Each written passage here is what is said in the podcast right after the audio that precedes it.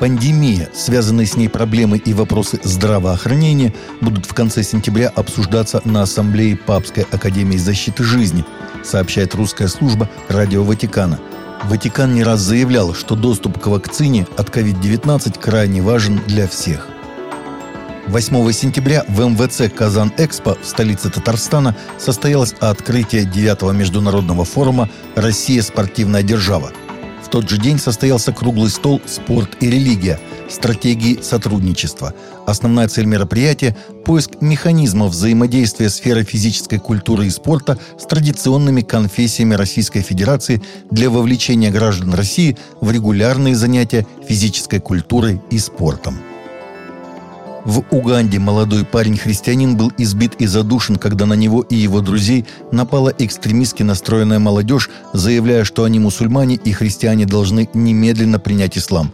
Не ввязываясь в драку, некоторые из ребят, спасаясь от нападения, бросились в реку. Данте Тамбика не умел плавать.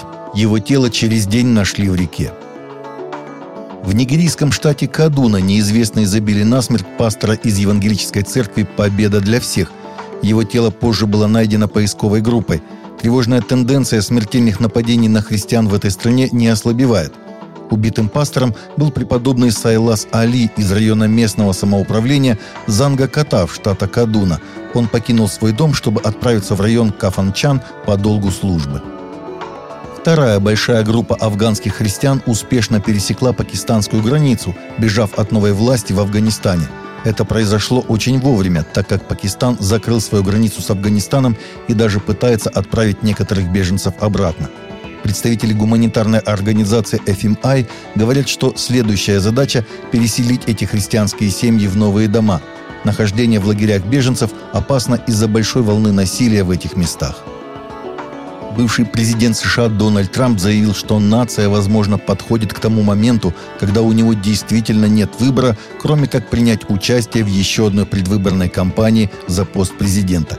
Дональд Трамп и его сторонники недавно создали молитвенную команду, состоящую из представителей различных евангельских движений Америки.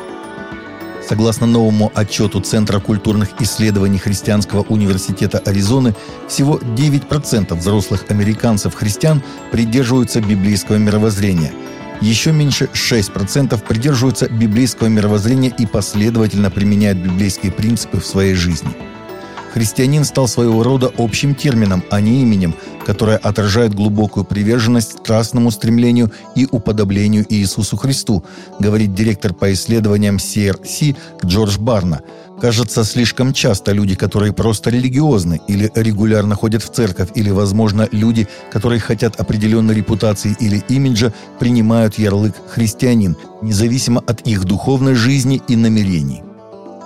Христианская певица Виктори Бойт, которая открыто заявила об отказе принимать вакцину от COVID-19 из-за своих убеждений, не смогла исполнить национальный гимн на игре НФЛ. 20-летняя обладательница премии Грэмми планировала появиться на матче открытия сезона НФЛ в прошлый четверг между Тампа-Бэй и Далласскими ковбоями. По электронной почте ей пришло сообщение, что политика лиги требует, чтобы певец национального гимна был полностью вакцинирован. Французская судебная система должна будет решить, блокировать или нет основные порнографические сайты в стране, после того, как две детские ассоциации подали иск в Парижский суд против ведущих интернет-провайдеров Франции, чтобы гарантировать, что доступ к такому контенту будет ограничен. В 2017 году французский институт общественного мнения ИФОП подсчитал, что 63% подростков от 13 до 17 лет уже хотя бы раз посещали порнографический сайт. Это на 20% больше, чем в 2013 году. Таковы наши новости на сегодня. Новости взяты из открытых источников.